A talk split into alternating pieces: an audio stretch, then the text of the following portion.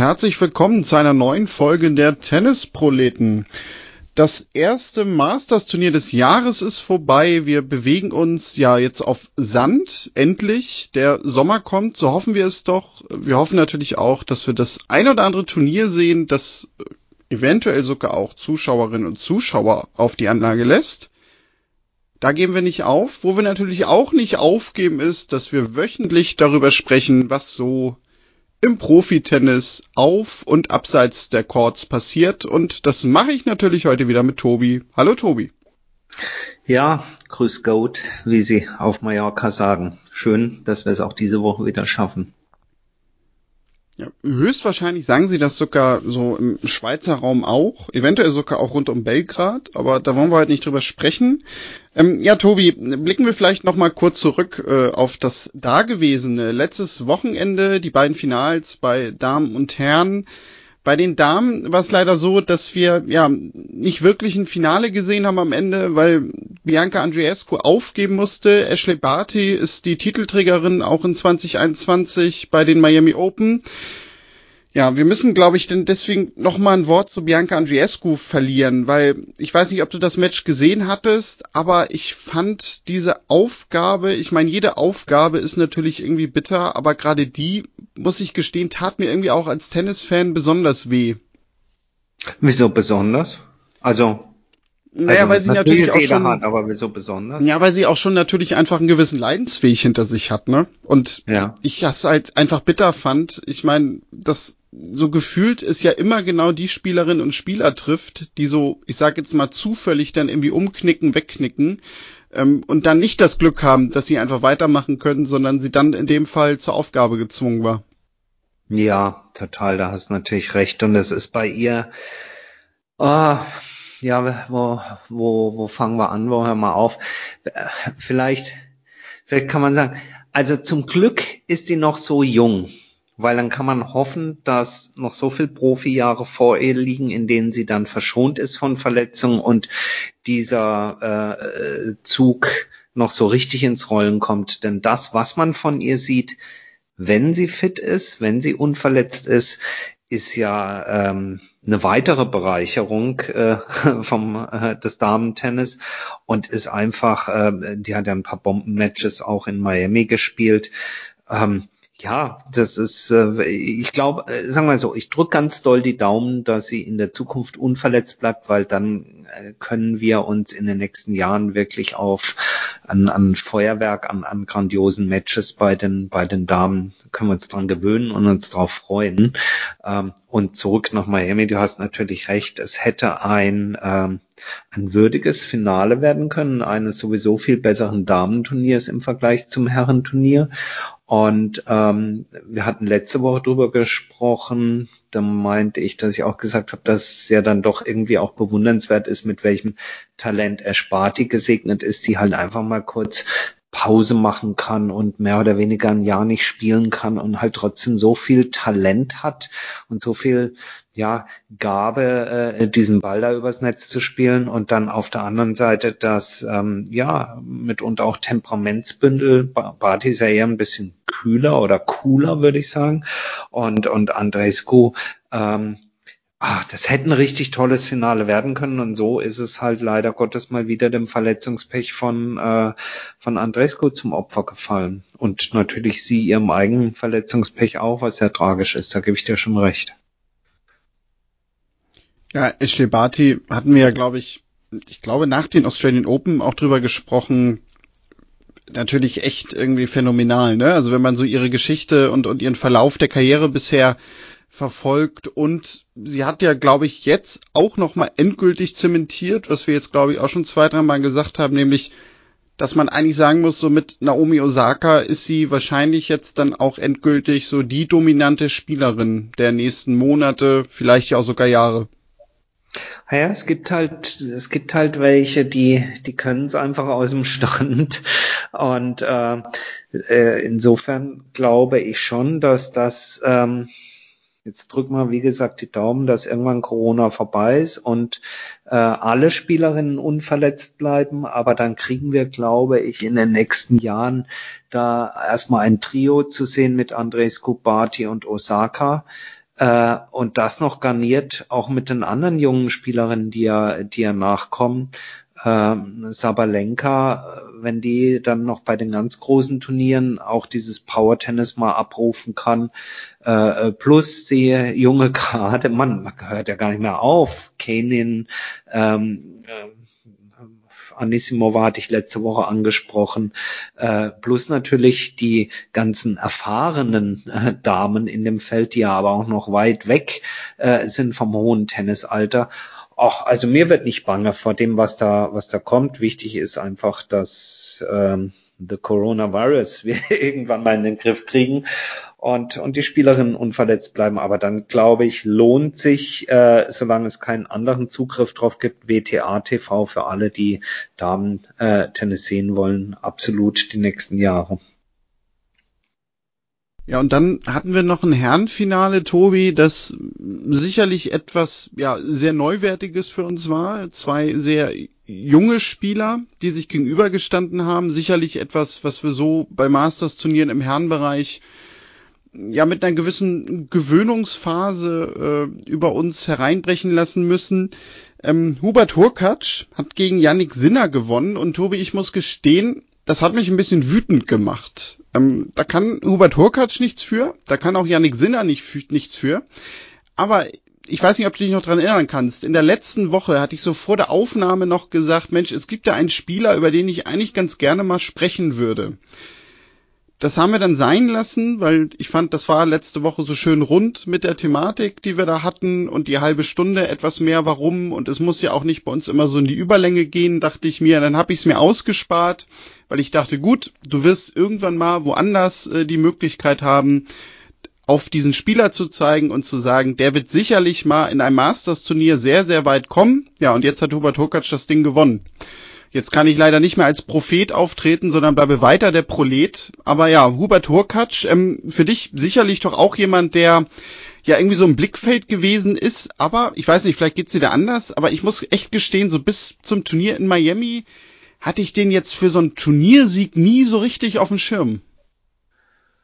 Noch nicht, noch nicht. Also zumindest mal für einen Turniersieg ähm, bei einem bei einem Tausender ähm, nicht bisher nicht ganz einfach, weil eben andere Spieler sich in der in der jüngsten Zeit bei den großen Turnieren aufgedrängt haben, äh, das zu gewinnen. Ähm, der ein oder andere hat ja gesagt, jetzt ist Rublev an der Reihe oder Rublev an der Reihe, um das Tausender zu gewinnen.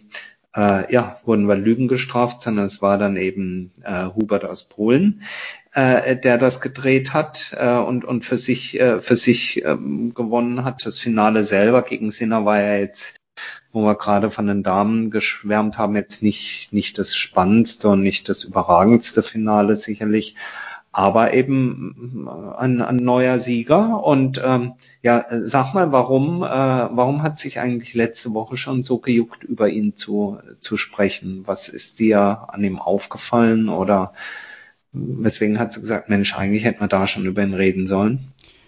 Weil ich ihn bisher wirklich immer ein bisschen unterschätzt habe. Also mir fiel zum ersten Mal auf, dass sein Spiel nicht nur aus Aus als ja Ausschlag richtig genau ja äh, vielleicht hatte er eine Allergie in Miami, aber da wollen wir nicht drüber sprechen, sondern dass sein Spiel nicht nur äh, aus Aufschlag besteht. Das wollte ich eigentlich sagen. Ähm, nun wundern sich wahrscheinlich viele, weil sie denken irgendwie so, ja Mensch, äh, Daniel guckt doch sowieso immer nur äh, den Leuten beim Aufschlag zu und danach interessiert ihn der Rest nicht mehr.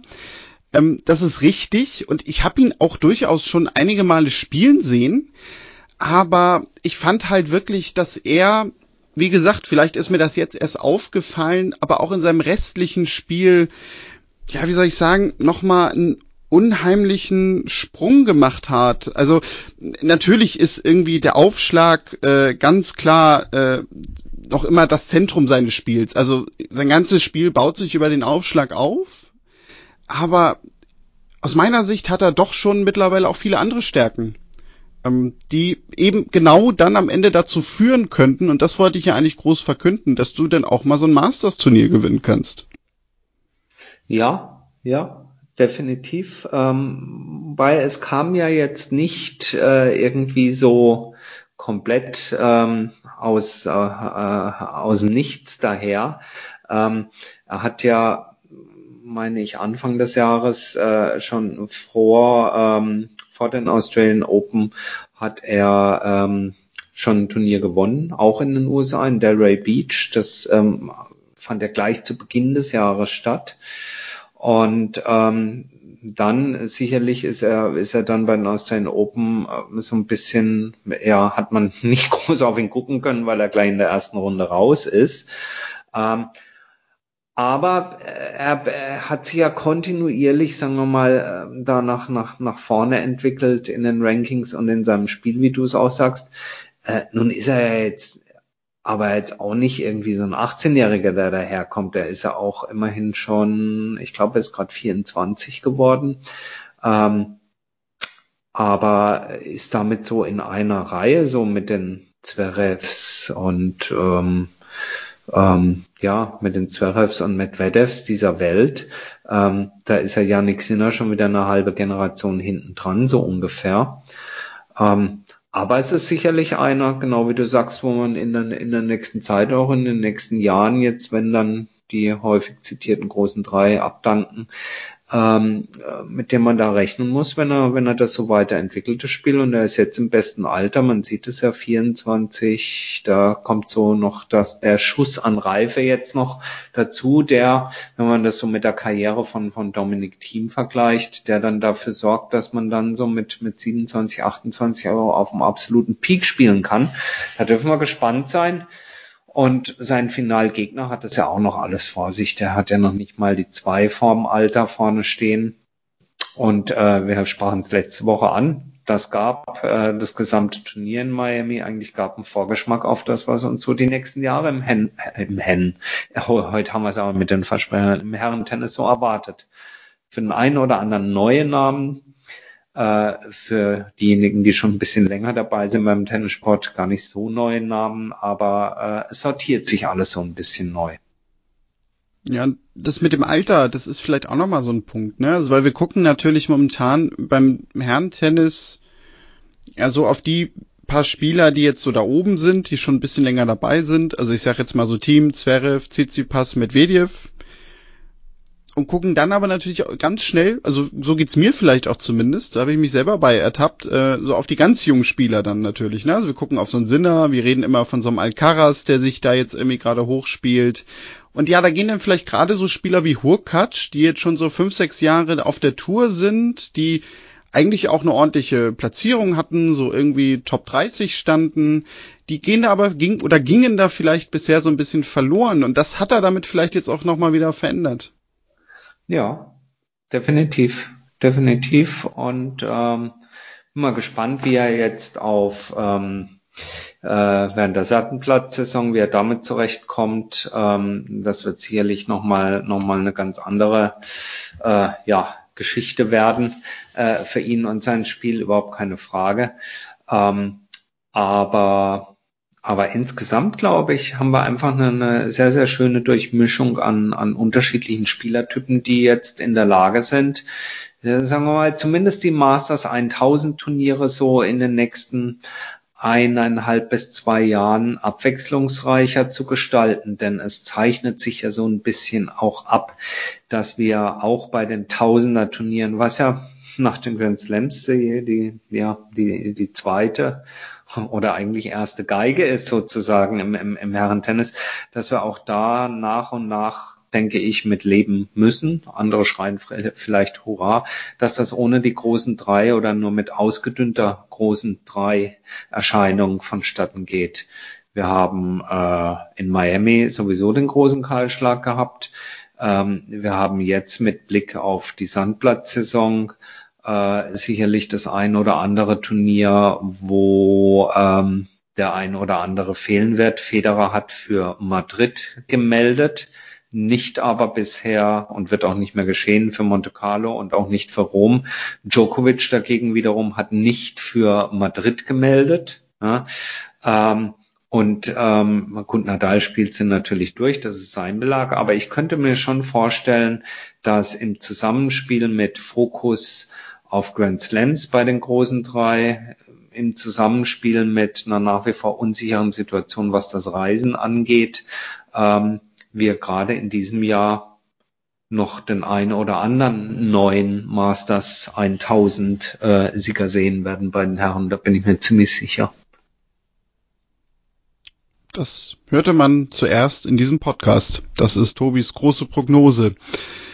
Ja, Tobi, und dann kommen wir vielleicht noch ja zu der Meldung, die zumindest heute zum Zeitpunkt der Aufnahme die meisten Tennisfans beschäftigt, nämlich die French Open. Ähm, das ist ja jetzt schon das zweite Jahr in Folge, werden verlegt, diesmal allerdings nicht gleich in den Herbst, sondern das Ganze wird nur um eine Woche nach hinten verschoben. Das hat damit zu tun, dass in Frankreich halt gewisse Ausgangsbeschränkungen bestehen und auch ein Lockdown und der Turnierveranstalter sich gedacht hat, Mensch, das sei denn ja alles viel, viel besser, wenn man das eine Woche nach hinten verlegt.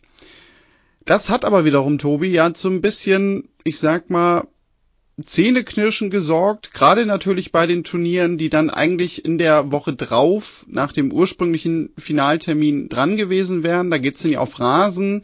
Da ist unter anderem auch das Turnier in Stuttgart am Weißenhof von betroffen, das ja immer so ein bisschen den Rasensaison-Auftakt mitmacht, wenn man das denn so nennen will. Die Rasensaison ist ja nicht immer ganz so lang. Ja, Tobi, und also ich habe heute viel darüber gelesen, viele Reaktionen gelesen. Was ich so rausgehört habe, ist äh, ATP und auch ITF und Turnierveranstalter Roland Garros sind schuld. Mir geht es aber eher so, dass ich glaube, und das habe ich zum Beispiel auch beim Statement von Edwin Weindorfer, dem Turnierdirektor in Stuttgart, rausgehört, dass das Ganze aber in erster Linie wohl doch einfach ein kompletter Alleingang der French Open mal wieder ist und das mal wieder zeigt, ja, was für eine Macht diese vier Majors einfach mittlerweile so alleine für sich haben.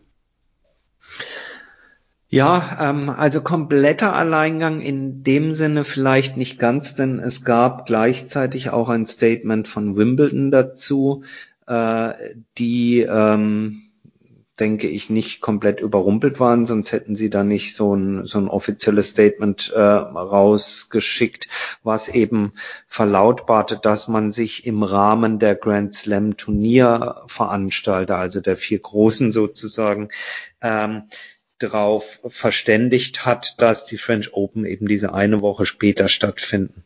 Nicht ohne nochmal äh, unten drunter ähm, äh, sozusagen oder oder bevor sie das äh, in einem Statement äh, haben verlautbaren lassen, nochmal klar zu machen, äh, dass alle vier Turniere in diesem Jahr bestrebt sind, äh, stattzufinden äh, nicht der Corona-Pandemie zum Opfer zu fallen. Die Australian Open haben es ja schon hinter sich, dass alle vier Turniere gleichzeitig daran bestrebt sind, den Spielern eine möglichst gute äh, Vorbereitung sowie auch Durchführung der immer vier großen Turniere irgendwo zu ermöglichen. Aber dazu gehört dann natürlich auch, und das ist der Brückenschlag zur Vorbereitung, eben eine saubere Vorbereitung äh, durch die Teilnahme an entsprechenden Turnieren auf dem dazugehörigen Spielbelag.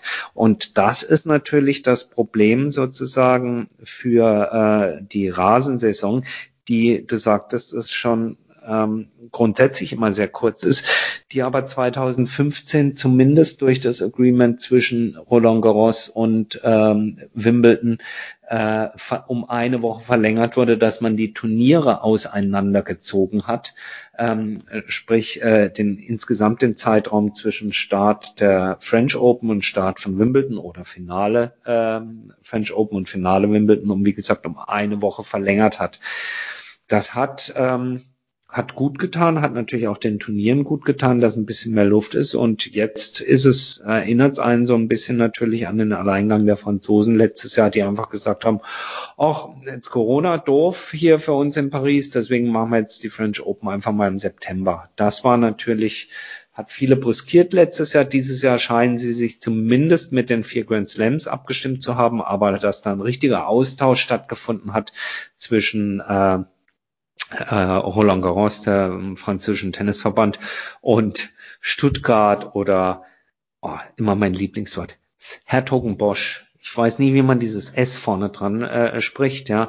Äh, das wage ich mal zu bezweifeln und ist natürlich schon ein ganz schöner äh, Affront, denn ähm, beispielsweise ein Turnier wie Stuttgart hat es trotz Roland Garros äh, direkt vorne dran natürlich auch immer geschafft, ähm, gute Spieler dort ähm, an den Start zu bekommen. Und wenn man jetzt darauf angewiesen ist, sozusagen, ich, ich sage jetzt mal ganz despektierlich, das Fallobst der ersten Woche Roland Garros dann in, in Stuttgart aufzusammeln, äh, das wird ähm, Edwin Weindorfer mit Sicherheit nicht, nicht gerne gelesen haben und auch die Veranstalter in Hertogenbosch genauso wenig, ja.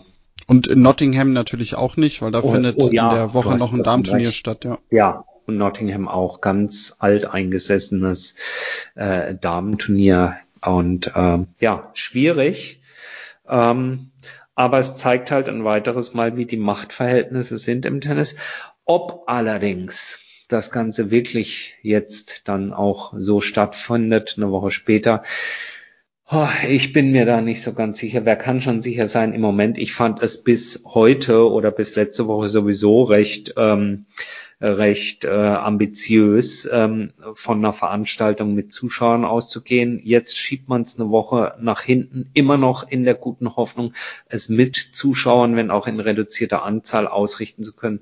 Wenn wir uns aber Europa und den ganzen Mist im Moment alles so anschauen, dann ich sag mal so, ich wage es zu bezweifeln. Ich wünsche mir, hoffentlich wie alle anderen auch natürlich etwas anderes. Ich freue mich auf das nächste Grand Slam Turnier, auch auf die anderen Turniere natürlich und auf alles, was damit zusammenhängt. Aber ich habe so meine Zweifel, ob das alles stattfinden kann. I don't know. Ja gut, also was dieses Publikumsthema angeht, da kann man, glaube ich, sowieso immer erst, ich sag mal, in der Woche vor momentan wirklich verlässlich irgendwie Aussage treffen, wie das aussieht. Und es machen ja mittlerweile die meisten Turniere, dass sie vorher irgendwie bestimmte Vorstellungen nennen, die dann auch vielleicht ein bisschen überhöht wirken. Also das finde ich sogar mittlerweile gar nicht mal mehr so schlimm. Ähm, ja, und was natürlich nochmal so ein Beispiel wie Stuttgart halt. an. Es nervt die, wie alles an Corona, finde ich. Irgendwie nervt's aber auch. Ja, oder? das natürlich. Also, ne, ich meine, klar, also es nervt natürlich deswegen auch, dass so ein Turnier verlegt wird. Also auch irgendwie als Fan, finde ich, weil das bringt halt einfach wirklich viel durcheinander. Ähm, du hast dadurch, also gerade so ein Turnier in Stuttgart, was natürlich hier in Deutschland stattfindet, da schauen ja auch viele Fans drauf. Das wird natürlich sicherlich dann mehr in den Hintergrund rücken, gehe ich mal von aus. Ähm, und Edwin Weindorfer sagt es ja zum Beispiel auch, ne? Also man geht trotzdem davon aus, dass man ein gutes Starterfeld zusammenbekommt. Natürlich bei so einem Spieler wie Zverev, ja, da muss man jetzt ein bisschen flexibel sein, weil wenn er natürlich in Paris ins Viertelfinale kommt, dann kann er nicht in Stuttgart spielen. Aber letztendlich klar, also die werden natürlich trotzdem irgendwie davon profitieren, diese Rasenturniere, dass die Spielerinnen und Spieler natürlich, oder zumindest viele, auch die, die weiter vorne stehen, vielleicht gerade irgendwie erst im Achtelfinale oder so rausgegangen sind oder in der dritten Runde, ähm, dass sie schnell auf Rasen wollen, einfach um Spielpraxis zu sammeln. Ne? Also das ist vielleicht sogar noch ein bisschen der Vorteil dadurch jetzt der Turniere oder deren Glück, dass sie halt wirklich Rasenturniere sind. Ja, sicherlich. Das ja, das, das, das hilft natürlich. Ähm, was die Zuschauer angeht, hilft es nicht, beziehungsweise ist ja überhaupt die Frage, ob es mit Zuschauern stattfindet. Wir kommen jetzt erstmal in die Sandsaison, äh, Sandplatzsaison, dort fängt nächste Woche Monte Carlo an ohne Zuschauer. Ich bin mal gespannt, ob das alles in Spanien so funktioniert. Von Rom hat man bisher überhaupt nichts gehört. Ich sag nur deswegen, es nervt halt, es nervt in dem, ja, wir wissen, es ist alles viel, viel größer und der Verzicht ist nichts im Vergleich zu dem, was wir in der Bekämpfung der Pandemie leisten müssen und und und. Trotzdem, ich sag's mal aus Fansicht nervt es halt, weil ähm, wenn ich das zum Beispiel bei, bei mir sehe, ich habe immer noch mein, mein Ticketkontingent für die gesamte Woche Rom von letztes Jahr. Das ist jetzt auf dieses Jahr überschrieben worden. Ich kann eigentlich nicht wirklich davon ausgehen, dass es stattfindet würde mich auch nicht gut fühlen damit, wenn es stattfinden würde mit Zuschauern. Trotzdem wird es in den Finger jucken, dahin zu fahren. Ich kann es mir nicht vorstellen, im Moment nach Italien zu reisen. Und gleichzeitig fragst du dich dann aber natürlich, ja, aber was ist, wenn das jetzt stattfindet? Äh, sind dann meine Tickets verloren und da hängt ja auch ein bisschen Kohle hinten dran. Oder gibt's dann ein Refund für die, die nicht anreisen können wollen oder so? Es nervt alles irgendwie ungemein, wenn ich es jetzt aus Zuschauerwarte sehe. Was du recht hast, für die Spieler ist es vielleicht, ähm, ja, ist es vielleicht dann auch okay, möglichst schnell auf Rasen dann durchzustarten. Hm. Ja, also klar, das kann ich verstehen mit den Tickets. Also das habe ich ja zum Beispiel auch jetzt heute festgestellt, als die Meldung kam, war mein erster Gedanke, ja gut, äh, verlegen die Rasenturniere jetzt auch, weil jetzt mal rein theoretisch, ne, es würde halt gehen, ich bin ja immer in Halle die ganze Woche, da habe ich auch so gleich, mein erster Gedanke war so, mh, hm, Quali-Wochenende Halle ist also Finalwochenende French Open. Dann war mein zweiter Gedanke, na gut, okay, du wirst wahrscheinlich eh nicht da sein, aber klar, genau so denkt man ja. Zuschauer statt. Daniel. Also ich meine, ich habe gelesen, Halle ist ohne Zuschauer. Ja. Das kam raus, oder? Ja, Heute ja, also so, so habe ich es auch vernommen. Ich muss gestehen, ich habe, also offiziell weiß ich sogar gerade gar nicht, ob sie es verlautbaren haben, ob ich es auf der Webseite des Turniers gelesen habe oder ob es ein Artikel war. Aber trotzdem, also da, da ist man halt irgendwie so drin. Das, das, das fand ich halt ganz witzig, dass man sich dabei so erwischt, dass äh, man sofort liest und denkt, ah, okay, da ist ja das Wochenende Quali. Ja, ja. Also wir sind halt als Fans so in unseren Routinen drin. Das können wir nicht ändern. Das ist leider so. Dann Tobi, wäre natürlich die Frage, sind die French Open mit ihrer, ich sag mal, ja, sehr egozentrischen Ankündigung auch automatisch der Zwerf der Woche? Das stimmt, das könnte man durchaus äh, das kann man mit Fug und Recht, kann man den Preis, der ist ja nicht an Personen gebunden, kann man auch an Institutionen, an Verbände geben. Der Zwerf der Woche geht an den französischen Tennisverband für Ego-Shooting. Das ähm, können wir, glaube ich, echt so stehen lassen. Und ja, ich, ich gucke gerade nochmal nach, was äh, Halle angeht, damit wir hier keine falschen ähm, falschen Informationen rausgeben. Genau, also das gab heute auch nochmal einen Artikel bei tennisnet.com, wo halt schon die Überschrift ist, äh, das Turnier in Halle findet 2021 ohne Zuschauer statt. Schauen wir mal, ja. was ähm, passieren wird. Dann ich glaube, ich habe sogar heute auch irgendeine Nachricht bekommen dazu, aber also so als Dauerkarteninhaber, aber da muss ich gestehen, muss ich mich selber nochmal durcharbeiten. Aber auch das, falls ihr da Fragen habt oder so, wendet euch immer gerne an uns. Wir können auch gerne nochmal dann in den Folgen das immer jeweils erwähnen, wie die Ticketsituationen sind, weil da jetzt auch so ein paar mehr Turniere noch in Deutschland anstehen. Also gebt uns da sonst auch gerne mal Feedback, weil dann würden wir uns da nämlich auch automatisch immer ein bisschen mehr mit reinlesen. Ähm, weil wir das natürlich meistens nur bei den Turnieren machen, Tobi, ja, die uns natürlich irgendwie persönlich betreffen. Ja, also wenn ihr, genau, äh, wenn ihr da äh, Fragen oder Anregungen zu habt, wenn ihr plant, das Turnier in äh, nur Sultan zu besuchen oder so, dann lesen wir uns da auch gerne rein. Einfach an kontakt.tennisproleten.de oder auf den sozialen Netzwerken. Ach so, ähm, aber was mir in dem Zusammenhang noch einfiele, was ich nämlich irgendwie gelesen habe, ich weiß leider nicht mehr wann und wo, aber das war ein Nebensatz, über den ich sehr gestolpert bin. Federer hat in Halle schon die Zusage für 2022 gegeben. Ja, man kann viel für äh, 2022 zusagen. Die Frage ist, als was? Als Spieler? Ah, das ist ja, das ist natürlich gut oder als ähm, als Maskottchen oder als ähm, Platzkommentator. I don't know. Ich habe es auch gelesen. Äh, ich wäre wie mit so vielen Nachrichten im Moment da etwas etwas vorsichtig, aber ähm, ja, es heizt die Spekulationen an, die wir an anderer Stelle überhaupt nicht hatten, denn heute gab es noch eine Meldung und äh, da gehen wir jetzt dann doch mal erstmal zurück auf die Saison, die jetzt startet, nämlich die Sandplatzsaison. Einer der, ähm, ja, man kann schon äh, sagen, erfolgreichsten Sandplatztrainer der Welt ähm, hat heute bekannt gegeben, dass er mit Start Monaco ins Trainerteam von Felix Auger-Aliassime, dem jungen Kanadier, hoffnungsvollen kanadischen Tennisspieler, tritt. Und zwar kein geringerer als Toni Nadal. Das ist schon eine ganz schöne Überraschung und dort gab es keinerlei Spekulationen vorher. Ähm, aber es ist schon ein Ding, oder? Ja, also mir ging es da zumindest so, dass ich da nie mit gerechnet hätte. Ich da auch vielleicht, da kannst du mich vielleicht korrigieren, aber da bisher auch nie wirklich eine Verbindung gesehen habe.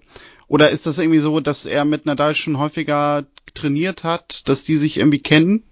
Ja, er hat ein paar Mal äh, in der in der Rafa Nadal Academy auf Mallorca trainiert und äh, auch eben jene Academy hat das heute dann auch natürlich nochmal stolz gepostet. Er ist jetzt aber kein, soweit ich weiß, kein Academy-Spieler in dem Sinne, äh, wie das beispielsweise ein, ähm, na, sag schon hier, mein Freund aus dem Gefängnis Alcatraz. äh, Alcazar ist. Ähm, Alcaraz. Alcaraz, Mann, ich, ich werde es noch lernen, wenn der mal die French Open gewonnen hat, dann habe ich es auch drauf. Ähm, aber es ist ähm, äh, jetzt mal losgelöst, zu welchem Lager er gehört ist es schon erstaunlich. Ich verfolge jetzt nicht täglich die spanische Sportpresse, aber ich gucke schon ab und zu, insbesondere wenn über Tennis dort was geschrieben äh, wird, schaue ich da schon mal rein. Und dass äh, Toni Nadal jetzt doch noch mal und wieder auf die Tour geht, ist natürlich schon überraschend. Ähm, er hat sich ja damals zurückgezogen, natürlich auch aus dem Grund, weil man sagt, ja gut, nach so vielen Jahren ist vielleicht dann auch nochmal ein neuer Impuls gut. Es gab dann das, die Tandem-Lösung oder vielleicht auch eine wirklich noch nie dagewesene, super saubere Übergangsphase zwischen äh, Moja und, und Toni Nadal. Aber alle waren eigentlich davon ausgegangen, dass er sich jetzt um die Entwicklung der Nadal Academy und dort eben der, der, der Godfather ist sozusagen, der Trainingsprogramm Programme. Warum das jetzt äh, doch zu einem Comeback auf der Tour kommt, ich denke, wir werden viele Interviews, viele Statements die nächsten Tage hören, denn er wird bereits in äh, Monte Carlo in Monaco nächste Woche an der Seite von F2A, Felix Auger Aliasim, wie man ihn ja nennt, äh, sein. Und ich denke, da wird es noch viel, viel ähm, ja, äh, Soße und Beilage drumherum geben. Ich könnte mir vieles vorstellen, dass er beispielsweise hier kein 52 Wochen Travel Coach wird. Vielleicht ist es beschränkt auf die Sandplatzsaison auch erstmal nur. Das ist für ihn einfacher vom Reisen. Äh, vielleicht ist es auch so eine Art, hm, ja jetzt nicht Supercoach-Lösung, aber sozusagen Sandplatz ja und dann zu den großen Turnieren und und und. Man darf aber auf jeden Fall gespannt sein, ob äh, ihm da ähm, ja welche Rolle er da einnehmen wird. Ähm, und vor allen Dingen glaube ich auch, welche Impulse er da dann setzen wird in der spielerischen Weiterentwicklung von einem Jahr nach wie vor, der am hoch äh, Tennistalente oder jüngeren Tennisspieler so in dieser, ja, was ist da eigentlich? Der ist, die ursprüngliche Next Gen war ja so Zverev von Medvedev und sowas und hinten dran kommt Sinner und Felix Auger Aliasim, der hängt so ein bisschen so dazwischen. Also von dieser Next BA, Next Next Gen irgendwie. Also welchen Impuls er da geben wird, bin ich sehr gespannt. Ja, also ich wundere mich da auch sehr drüber, weil ich hätte niemals damit gerechnet, dass er mit einem anderen Spieler, der außerhalb der Familie äh, quasi dazukommt, äh, irgendwie arbeitet, also so intensiv arbeitet, dass er halt auch offiziell der Coach ist. Ja, krass, gell? Und also ich finde natürlich auch die Konstellation spannend, weil, also man weiß ja, du sagtest es ja gerade, man weiß noch nicht so ganz, ne, wie, wie lange und wie intensiv. Aber stell dir doch jetzt einfach mal vor, Bei den French Open spielt dann Rafael Nadal in einem Viertel, Halbfinale, Achtelfinale, vielleicht sogar auch ein Finale gegen Auger Aliassim. Und auf der anderen Seite sitzt Toni Nadal. Das wäre doch, also das, das war so ein Punkt, wo ich mir so dachte, also vielleicht sitzt er dann doch irgendwie nicht mit nachher in der Box direkt sondern hält sich wieder doch mehr im Hintergrund, auch wenn er vielleicht offiziell irgendwie Coach ist. Aber weil das wäre eine Konstellation, die könnte ich mir überhaupt nicht vorstellen.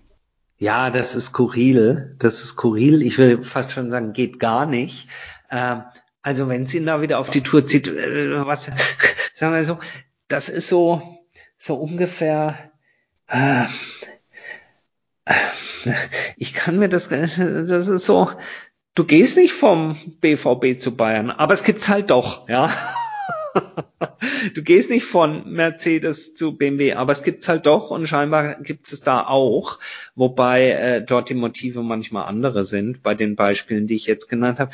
Also wenn er, wenn er äh, eine eine Spielerin auf der WTA-Tour gecoacht hätte oder sich dafür entschieden, das, das wäre alles noch vermittelbar. Aber ich stelle mir das wirklich auch komisch vor, insbesondere auf Sandplatz, wenn sein Schützling jetzt gegen seinen Neffen antreten würde. Das wäre eine, eine, eine krasse Situation. Also ich freue mich auf die Auslosung für starten wir doch mal in Monte Carlo.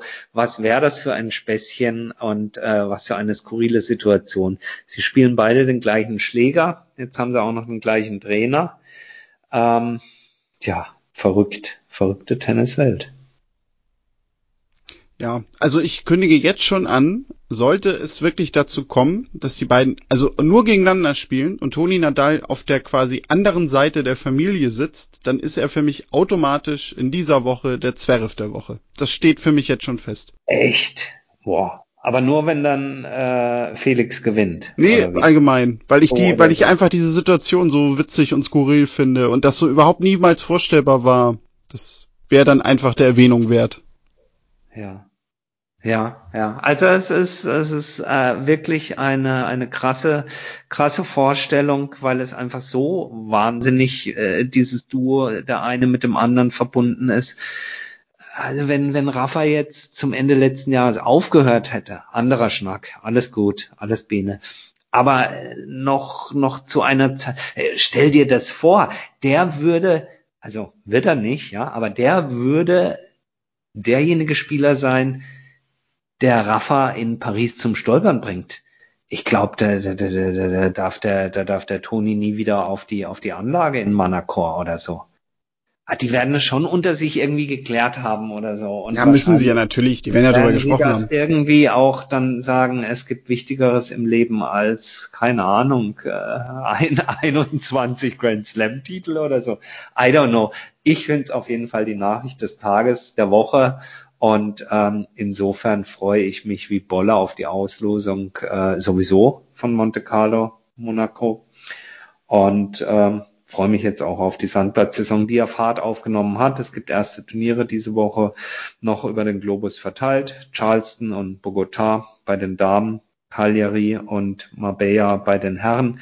Schaut mal rein so zum Wochenende wenn ihr Bock habt, wenn es in Richtung der Finals geht. Es gibt auch noch deutsche Beteiligung, zumindest bei den Herren aktuell, äh, mit Janik Hanfmann und, und Jan-Lennart Struff. Und ähm, ja, insofern, äh, der Sand kann kommen. Absolut. Wir werden das natürlich weiterhin verfolgen. Wenn ihr Rückmeldungen, Fragen, Anregungen, Lob, Kritik, was auch immer habt, gerne eine Mail, kontakt.tennisproleten.de oder natürlich auch über die sozialen Netzwerke. Ihr findet uns unter Tennisproleten bei Facebook, Twitter und Instagram. Schaut gerne auch in unserem Shop vorbei, tennisproleten.de, wenn ihr vielleicht das ein oder andere mal tragen wollt, wenn es vielleicht dann doch mal auf den Tenniscourt geht in diesem Sommer. Und sonst, Tobi, ja, hören wir uns in der nächsten Woche wieder. Vielen Dank für die heutige Runde. Bis dahin, macht's gut und tschüss. Ciao, Goat.